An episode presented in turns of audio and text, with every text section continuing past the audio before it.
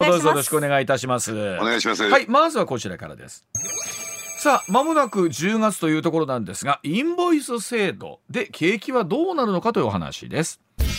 さあ本当もう9月も残りわずかなんですがまだそんな感じが肌感として全くない中なんですがいよいよお下期に入る10月になるわけなんですがふるさと納税制度のルール変更 U パックの運賃改定など、まあ、我々の生活の中で家計に影響が出てくるところもいろんな変更も予定されているんですが、中でも須田さんが注目しているのが消費税のインボイス制度と言われるものでさあ最近いろんなところで言われてますけれども一体どのような影響があるのかというところ詳しく聞いていきたいと思います。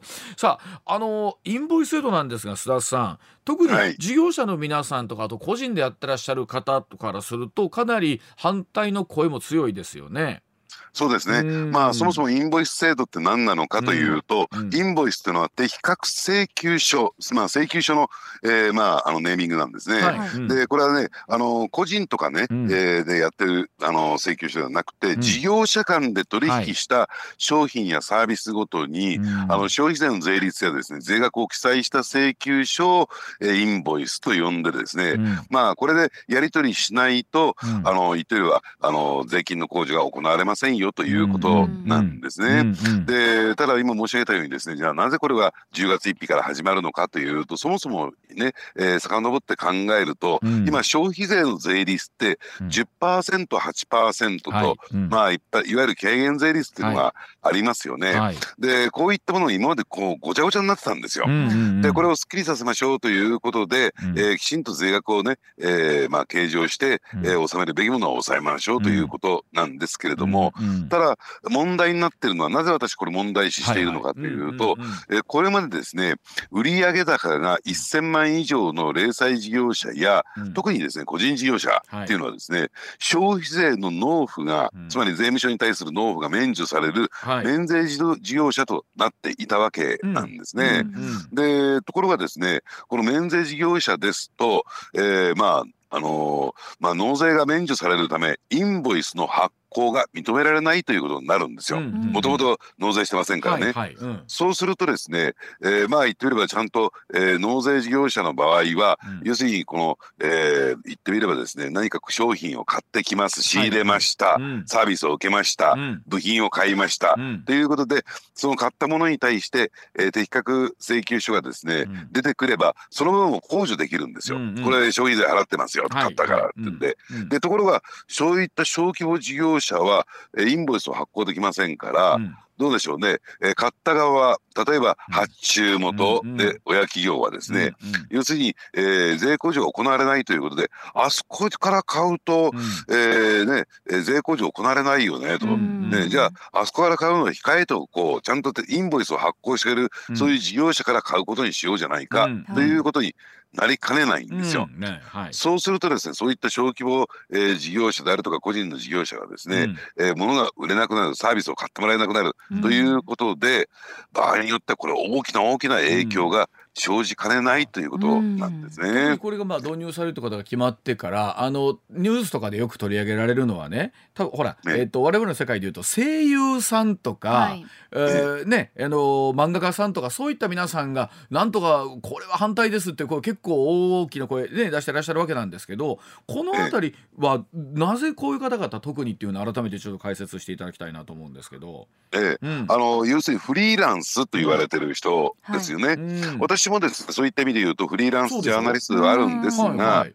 ただまあとは言ってもですねきちんとあの会社に所属していて、うん。えー例えば、えーこの番組のね出演料というのは、うん。要するに、えー毎日放送さんとうちの事務所とのやり取りでやってますかはいら、そうですよね。うん。まあ厳格にはフリーランスと言わないんですが、うん。こういった形で会社組織じゃない人もいますよね。うんうんうん。じゃあそういう人たちにとってみるっていうとどうなんでしょうね、うん。あのじゃあこの出演料で出てくださいね、うん。この声優さん、えーこのね代金で、うん。えー仕事してくださいねっていうことでうん。きちんとうん。消費税と、うん。えーまあ言ってみればそういうね、うん。料金のですね切り分けが行われてないケースがあるんですよ。ん。全部ぶっ込みというかあなるほど。ワンパッケージではいはい。込み込みでねやられてるケースが多くてうん。これからじゃあ、えー別途ややりますよっていうことにすればいいんだけれども、うん。そうじゃないケースはね、うん。えーそんなに私、えー年間の売り上げが大きいわけじゃないから、うん。えーね、免税事業者のままでやりやりたいと思います。うん。で事務が煩雑になるんですよ。今申し上げたような的確うん。請求書なんて書くとなると、経理の担当者がいない限りかなり対応は難しくなってくるんですね。はいはい。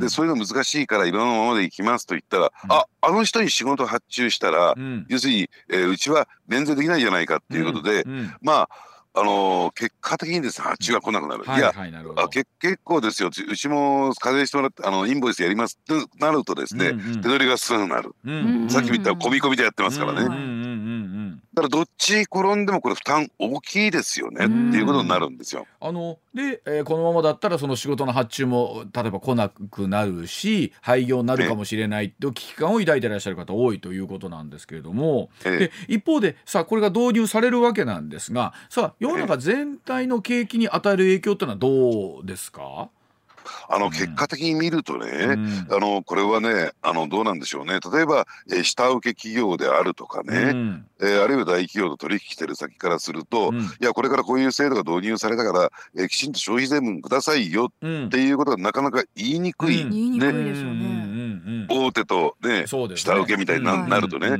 でそうするとそれが言えないままですね、うん。えーさっき言った、まあ、悪いことはぶっ込みでね全部、あのうん。単価が決まってきてる状況の中で言うと、はい要するにまた新たに税金取られるのと一緒なんですよ。はいうんあーうん。そうそう、えーこれまでよりも、えー手取りが少なくなってしまう。うん。実際の収入が減ってしまう、うん。となると使うお金が減ってしまうから、うん。まあ言ってみればお金が消費できないはいという状況になる、そうすると当然景気にも悪い影響が出てきますよね。ん。ででもそう冷え込むところを予想されていながらでもこの制度を導入した狙いというのは改めてですけどこれ須田さんどういったことになるんですかねそうなるとね。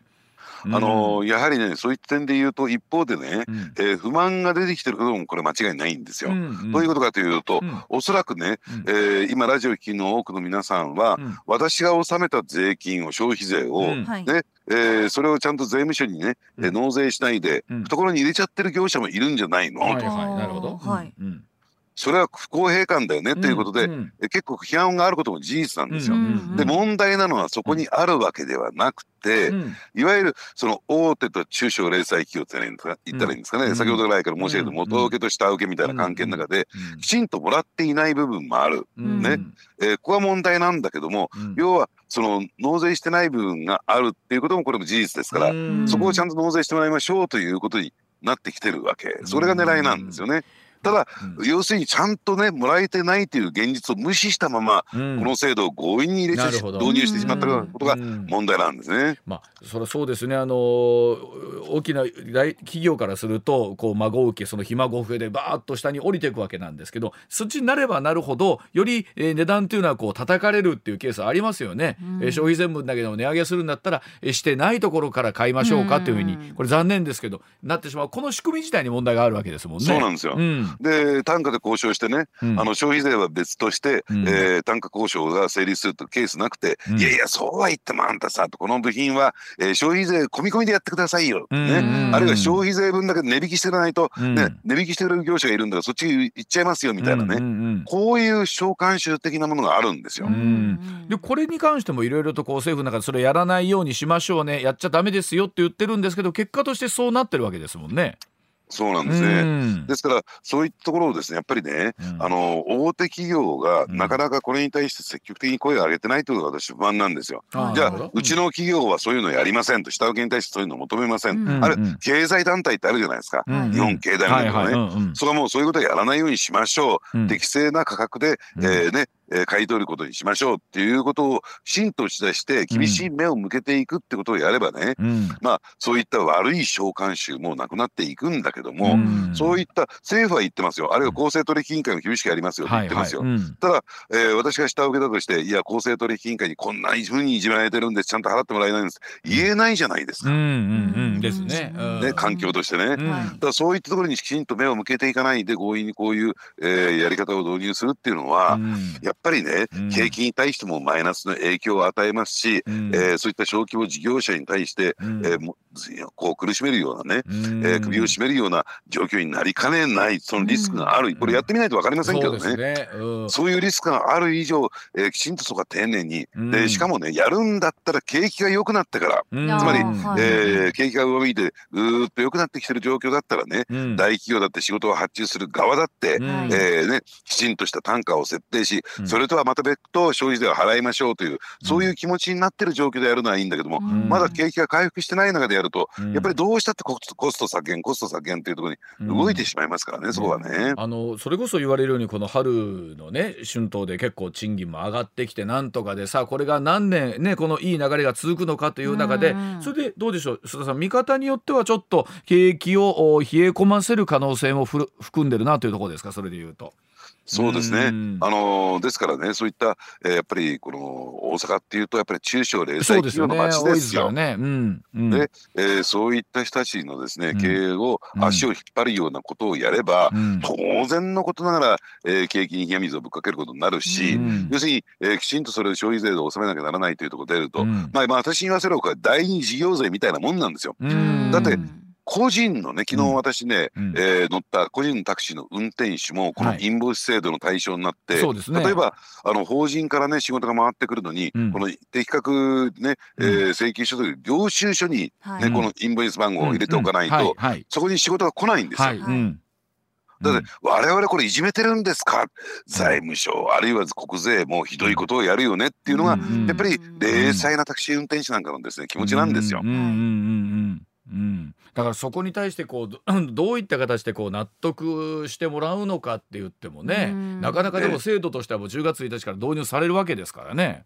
ええ。うん。ですからね一番根本的に抜本的にやらなきゃならないのは、とにかく早急にですね景気を良くして、うん。こういう制度がね、うん。まあ必要な制度であるとするならばまあ、うん。せそういう制度なんでしょう。8%、10%っていうね、ね。えー複数税率になっている以上、うんだとしたらこれがですね普通に負担なくですね、うん。えー導入されるように経済環境って言ったらいいのかな、うん。景気環境をですね、うんまず作った上でやってくださいよってことなんですよ。ね。まああの当初導入されてからはしばらくちょっといろんな混乱もあるんだろうなというところだとございますけれども。はい。では続いてこちらでございますさあ6時34分回りました。さあ岸田総理による経済対策の5本柱須田さんの印象はいかがでしょうか？政府今月え岸田総理今月25日物価高などに対応する経済対策の策定に向けまして5つの柱というのを発表しました。また官邸ではですね昨日新しい資本主義実現会議というものが行われまして賃上げ促進や国内投資の拡大に向けた減税措置などが議論されました。さあこの辺りの一連の動きまた補正予算の提出の時期などもあると思いますけれどもこの辺り須田さんに解説をいただきたいと思います、うん。須田さん。さあ改めてですけど今回の5本柱の中身えーというところなんですが須田さんどういったところに注目されてますか、ええうん。あのその説明をまずさせていただくために、うん。た前にですね、うん。あのちょっとなぜ今景気が悪いのか良くなっていかないのか、はいはい。で加えてですね、うん。やっぱり失われた30年と言われてますけどもずーっとなぜ、えーこういった景気が悪い状況が続いたのかっていうところをまずご理解いただいた方が、えー今回の5本柱がよく見えてくると思うんはいですね。ぜひぜひそのうん。その辺の説明をさせていただきたいんですが、うん。一言で言ってしまうとそんな難しい話ではありません。要するに企業や生産者この場合の生産者っていうのは農家であったりとかあるいはさ魚魚介類を取ってくる漁師さんであったりとか、はい。畜産農家、こういった生産者も含めてなんですが、うん。企業や生産者などがですね、うん。あるいは、えー個人事業主が提供する商品セービスサービス、うん。ねうん。えー製品のですね、うん。供給能力うん。商品や製品やはいサービスの供給能力よりも、うん。えー消費者、うん。あるいは企業がですね、えー買ううん。その量の方が少ないんですよ。うん。はい。うん要するに需要が供給を下回ってるんですね。はい。はい。うんうん。でそうすると、えー供給が上回ってしまうと何が起こるのかというと当然売れ残って在庫が積み上がる、はい。はい。あるいはサービス業だったらお客さんが来ないで要するに休憩時間が長くなってしまう、うん。このままだと、えーやっていけないから何をやるのかっていうと、うん。値引きというのをやるんです、うん在庫処分をしようとしてね。でサービス業だったらやっぱりここも値引きが行え行われますよね。うん。でそうすると、えー当然企業業績が悪化したり売り上げが減ってしまいますから、うんうん。ねえー社員がいたら社員に対する賃金は良くて横ばい下手したら減ってしまう。ボーナスも減っていく、うん。ねえーサービス業だったら手取りが増え減っていく。というところで所得収入が減る。うん。所得収入が減るということは要するに買う力が弱まってしまうものですからうん買う量が減る。ますますその需要と供給のギャップが広がっていく、はいですね。でだからまた、えーねえー値引きをするというこの負のスパイラルにに入って悪いスパライルですよね。はい、うん。ええでそうするとね今まで見えてきたと思うんですが、うん。じゃあ景気対策ですよ。景気良くしますよ。で景気が上昇するさせるために何をしたらいいのかって言ったら、民間がね、うん。要するに個人や企業がなかなかお金が今使えないんだったら、うん。要するにそれに代わって国があるいは自治体が、うん。いわゆるすねあの専門用語で言うとところの公的セクターがうん。お金を使いましょうっていうことで、うん。だから、えー景気対策っていうと財政出動、うん。まあ、水ベースでどのぐらい出てくるんですかっていうところがよく議論されるのは、ね。はい。要するにそのギャップを埋めるということが、うん。景気対策のいろはのい、はい。一丁目一番下からなんですよ。うん。うんでいうことでじゃあ今回ねまだまだその景気がですね安定軌道に乗ってない上昇気流に乗ってないということで、じゃあ何をすべきなのかというとやっぱり財政出動さあどこにそのメニューがあるんですかということを見ていただきたい、うん。5本柱。うん。物価高対策持続的な賃上げと地方の成長、うん。国内投資促進はい。人口減少を乗り越え地方変化を力にする社会変革。うん。国土強靭化などの国民安心安全の確保。うん。どこにもないじゃないですか。書いてないですね。うんお金使いますよ。はい。まああえて見ると、うん。ね、えー、5番目の国土強靭化などっていうところで、えー、でこのどうでしょう公共事業投資。ああるかなというところでしょうかね。はい。ところがね今うん。公共事業投資発注して何が起こります？だって万博のパビリオンですら作れないんですよ。そうですよね。また人も足りないって言ってますしね、はい。全然ね、うん、例えばじゃあ九州で公共事業を発注してもですね今、うん。熊本でね半導体工場を作るんでもう手一杯目一杯なんですよ、はい北海道も同様、うん。つまり公共事業なんか発注したって今お金使えないんですよ。むしろそんなの発注してまだ万博の,、えーね、パビリオンの建設遅れちゃいますよ。うん。ね。そそうするとねじゃあ物価あ失礼、えーうん。ね、景気対策に対してストレートに影響するものってうん。ほとんどないんですよ。うん。うん。これやる気ないなというかそれぞれ個別のね、うん。えー政策を分析するまでもなく、うんえー景気を良くするつもりはないんだなとしかうん。目くらましでしかない選挙対策でしかないということがうん。見えてくる、まあ、へー。対策なんだろうなと思いますね。あのこの岸田さんの話が出る前にね例えば世耕参院幹事長は15兆から20兆ぐらいっていう金額をまあ前にね、あのはいはいこれぐらいのやってほしいってことをおっしゃってましたけれども、うんそのあたりっていうのはどうなんですかこの数字みたい。なものは出てくるんですか、いやだからね、本来だったらああいう声が上がってるんだから、うん。そういう声に応える。あるいは、えーまあ、自民党の中にも積極財政派と言われているグループがありますよこれ。うん。102人もメンバーいるんですよ、責任ある積極財政はいを推進する議員連盟、うん。ねえーその代表っていうのは、まあ、あの言ってれば大阪地元のですね谷川智さんが務められてるんだけども、うん。それだけの人数がいるグループが声を上げてるにもかかわらず、うん。ほとんどガン無視なんですよ。うん要するにそれをやると何が起こるかっていうと、赤字国債を発行してはい。財政規律が緩むからみたいなね、要するに財政規律がきちんと保たれていて、うん。景気が悪い状況と要するに景気が良くなって少々ね、えー赤字国債発行して、はだって財政規律が緩むっつったって、うん。やってみなきゃこれは分からない話ですからね。だったらまず景気を良くしてよっていうのがうん。実態なんじゃないかなと私は思いますけどね。これ具体的な金額も今回は特にあのこの段階で出なかったんですけどもさあそれこそ秋の臨時国会で何らかのものがこう出てくるわけですよね。きっとタイミングを見てね。そうですね。だから、うん。あのそういった意味で言うとですね、あのお金を使うということよりも減税みたいなことが、えー少しばかり言われてるんですが、うんただこの減税といってもね、うん。えー投資に関する減税であったりとか、うん。要するにそのあたりしか出てこないために、はい。例えば消費税の減税とかね、うんえーあるいは所得税の減税まあうん。これは減税といってもですね、うん。お金を使うともらえる補助金、うん。ねえーね働くともらえる補助金ですからこっちの方がねストレートに影響するんプラスに作用するんですよ。でそういったですね本当の意味での減税メニューが出て全く出てこないいうところを見てみるとですね、うん。ちょっと期待外れに終わしか終わらないんじゃないかなと。要するにこういう5本柱っていうんで、うん。えーたくさんメニューを並べてみたけども、うん。えーよくよく見てみるとなんか欲しいもの何もないよねっていうことになってしまうんじゃないかなと。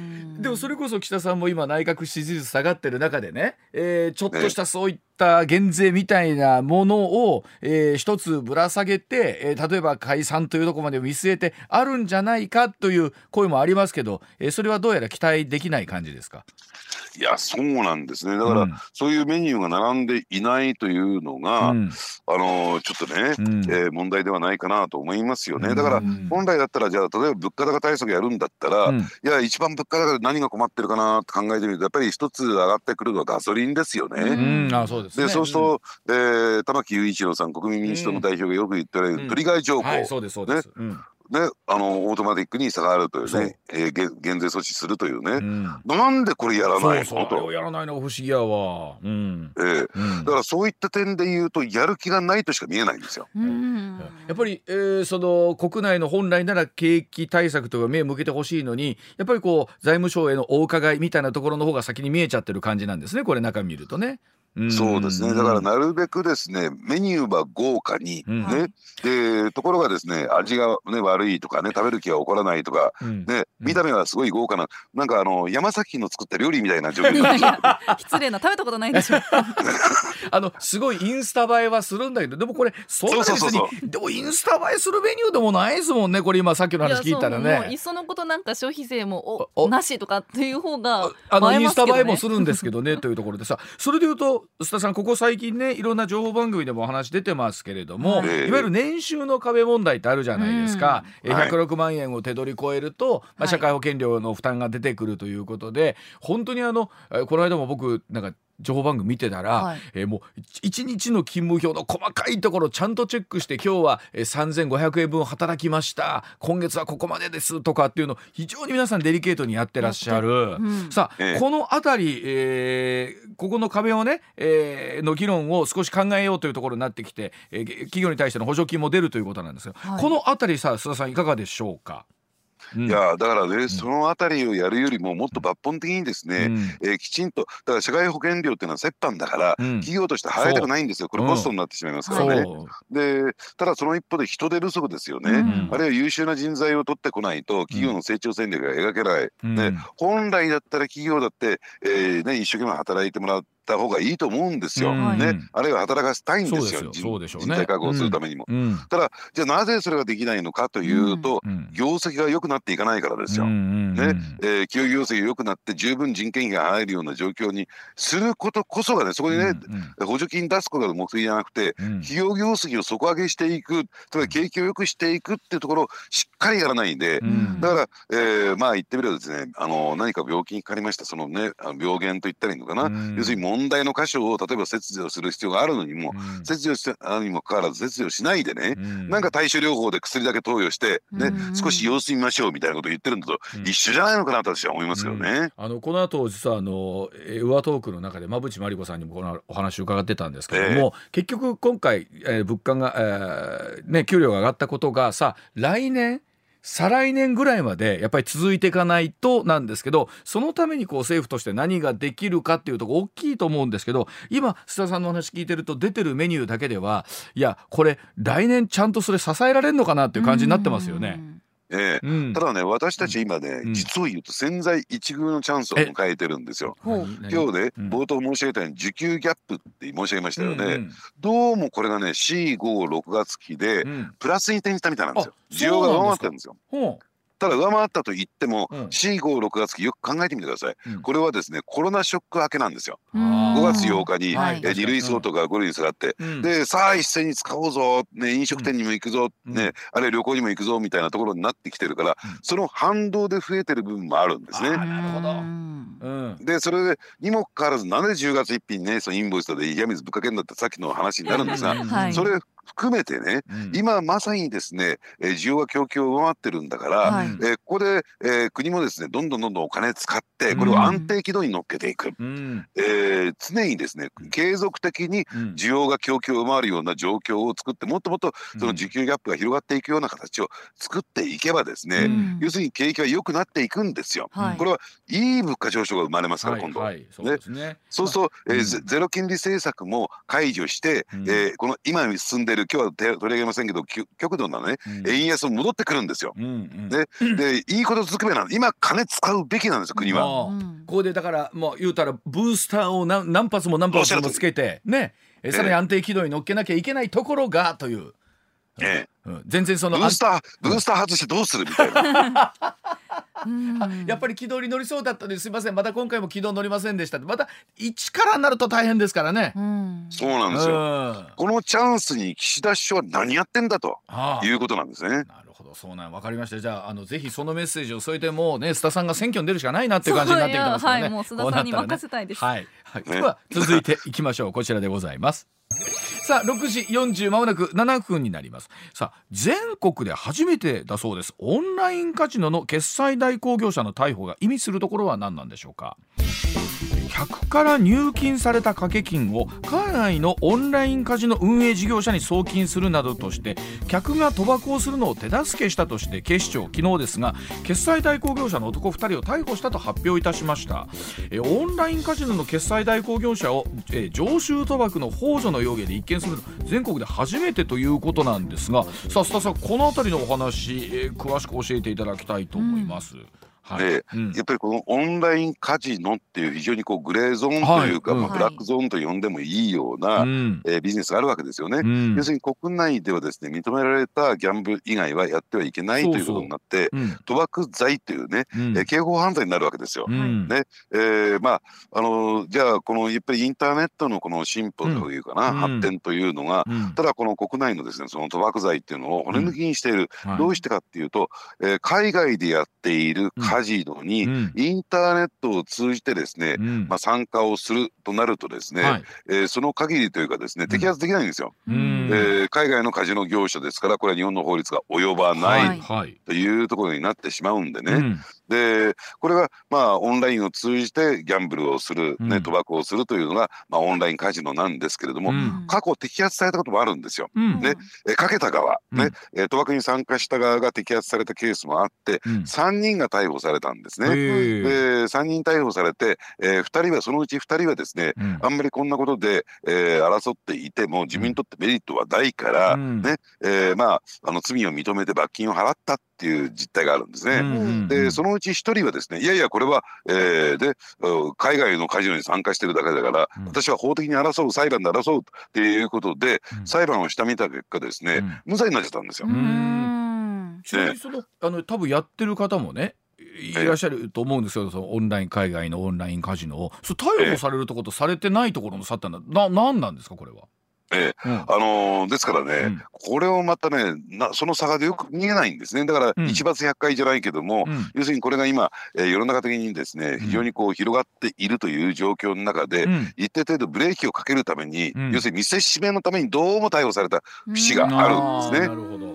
なるほど。ねだってやってる人から言うと自分もその罪で逮捕される可能性はこれあるということなんですか？今やってる方は。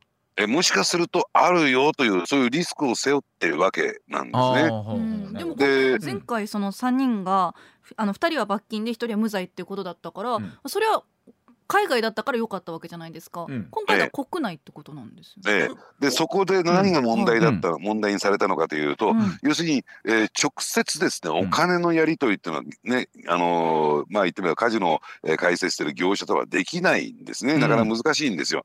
でそのためにですねそのカジノ業者に、うん。まあ、送金をして、うん。えーこれだけデポジットがありますよということを保証したり、生じうん。生じする決済代行業者というのがいるんですよ。うん。その海外のオンラインカジノのためにね。うん。えーうん。うん。仲介業者と言ってるんですか、はい。お金を仲介する業者、でそこに対してはクレジットカードを使って決済したり、うんあるいは、えー、ペイペイだとかねああいうですね、うん。えーまあ、電子マネーを使って決済したりうん。する仕組みをやってるそこだけをやっている業者というのがいる。うん。ね。うん。でところうん。がそのサーバーが国内に置かれてたんですよ。うん。うん。でそうするとこの業者そのものも幇助じゃないか、そこのというサことでーバーは国内にあるんでということなんですね。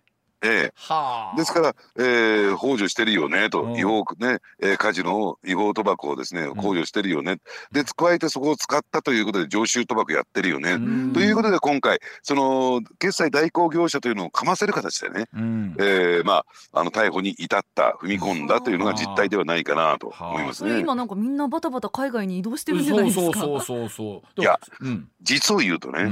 これあんまり大きな声じゃ言えないんですけれども、はいねえー実を言うともうその辺を考えてうん。すで、に海外にサーバーを置いてる海外の決済業者もいるんですよ。はあなるほど。あなるほうんどでえそでのわ私はやってませんよ、はい私はやってないけども、うん。私のようなオンラインカジノのプロオンカジノプロはですね、うんうん。もうこんな国内の業者使えません。はっきり申し上げて。ああそういうことなんですね。あ。ーではええじゃあ一体このあたりえー今後まあいわゆるこういう業界みたいなどうなっていくのかどう取り締まられていくのかということを含めましてお知らせ挟んでもう少しだけお話を伺っていきたいと思います。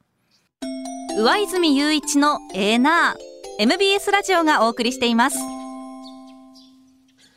でも須田さん先ほどのニュースでねそのオンラインカジノの決済業者がまあ今回逮捕されたっていうところなんですけど、今金額見てみるとねこの会社、えっと、国内におよそ4万人の客がいてですね500億円を超える入金を受けて、うん。カジノ業者からから21億の手数料ということなんですけどこれ見たら結構やっぱ大きなマーケットとかお金動いてますよね。やっぱりこの業界というかね。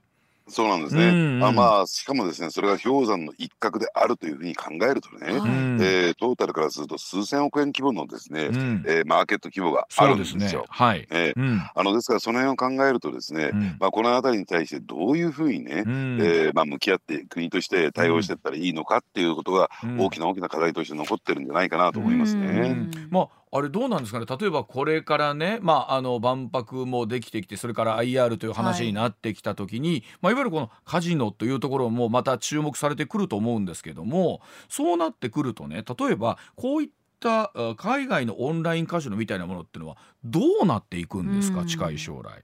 えうん。ーで加えてですね、うんうん。まあ言ってみれば、あのーそういったオンラインカジノ業者っていうのは、うん。えーきちんとですねきちんとっていうのはおかしいですけども、うん。あの告知をして、ね、営業やってるケースもあれば、うん。実際上お金をかけないでもできるっていうね導入編もあるんですよ、入門編も。ね。うん。でそれ以外にですねうん。水面下いわゆるよく言われるように、うん。えー暴力団が会長している、まあ、オンラインカジノ的なうん。闇カジノっていうのも存在するんですよ。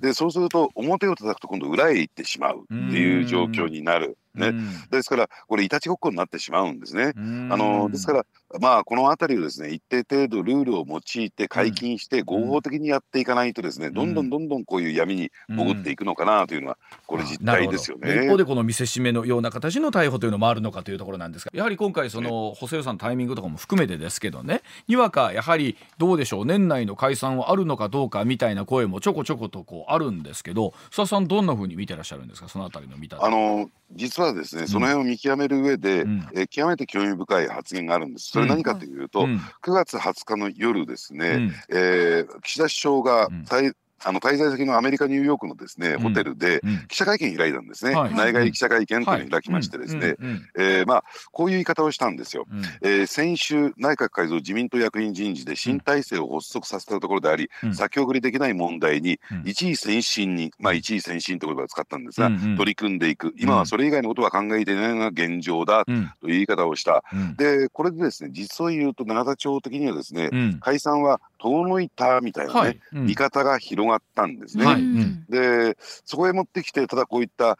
えーまあ、経済対策景気対策を打ち出した、うん。その中で減税というワードが出てきた、うん。ね。うん。まあ、減税といってもね本来我々が求めているようなうん。所得税や消費税あるいはトリガー条項の導入ではなくて、うん。まあ、間接的な減税なんですけれども、とはいっても本来だったら財務省が大きな影響力を持っている岸田政権で減税というワードが出てくるっていうのはうん。これ意外だったんですよ。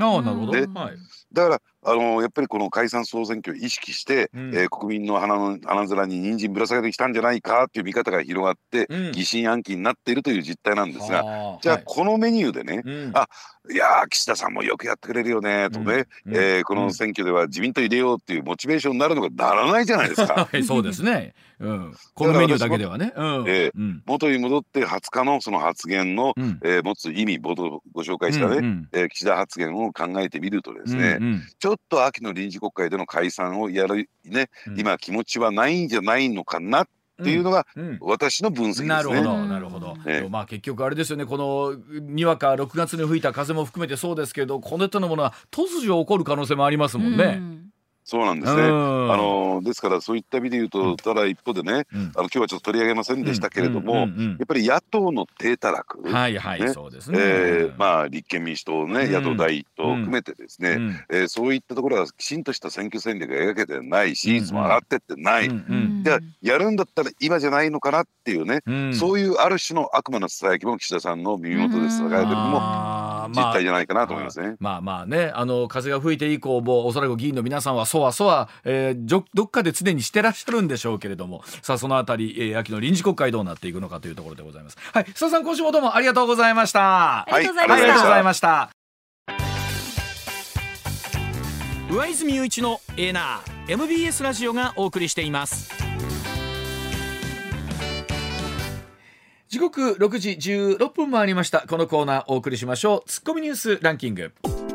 時事問題から芸能スポーツまで。突っ込まずにはいられない。注目ニュースを独自のランキングでご紹介、はい、ランキングを紹介する前にまずは将棋の話題です、はい将棋の藤井聡太七冠が永瀬拓矢王座に挑戦している第71期王座戦五番勝負第3局が昨日名古屋市内で指され、はい、藤井七冠が先手の81手で大逆転勝利、うん、2勝1敗として全八冠制覇にあと1勝と迫りました。いよいよ来ましたですね、うん、えー、来月になりますけれども、えー、第4局があね、えー、は京都で指されるということなんでこれあの京都のウエスティンらしいんですけれども、はい、もしこれに八冠となってくるとこれすごいことですよ、うん、えらいことになりますよ。はい。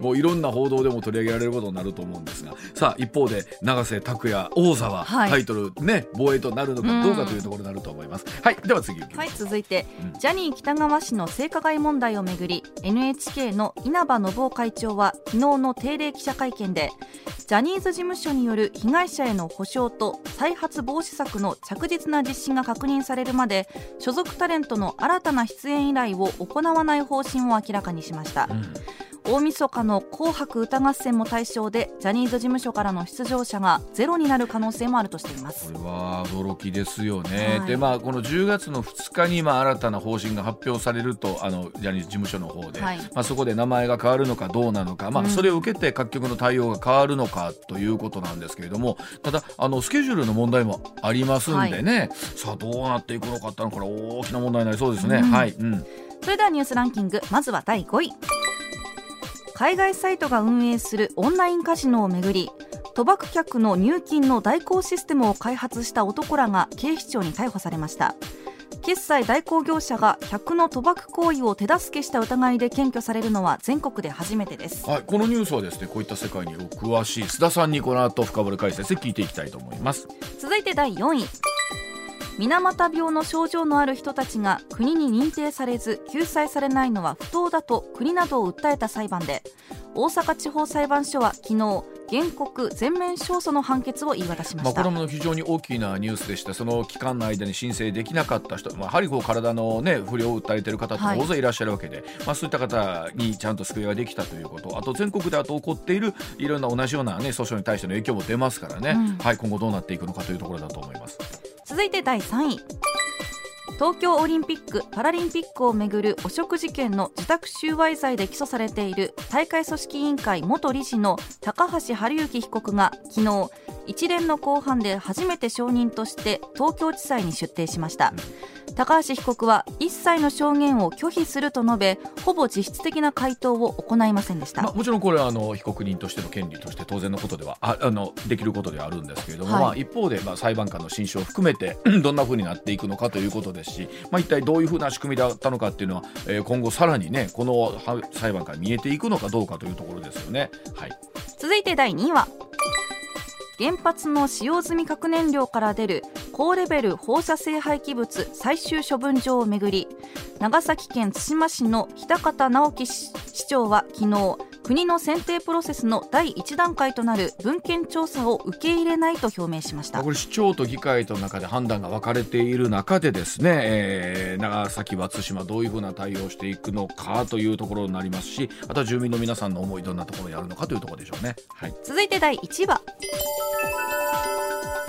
政府は昨日全世代型社会保障構築本部の持ち回り会議で年収が一定額に達すると年金などの社会保険料負担で手取りが減ってしまう年収の壁年収の壁対策パッケージを決定しました、はい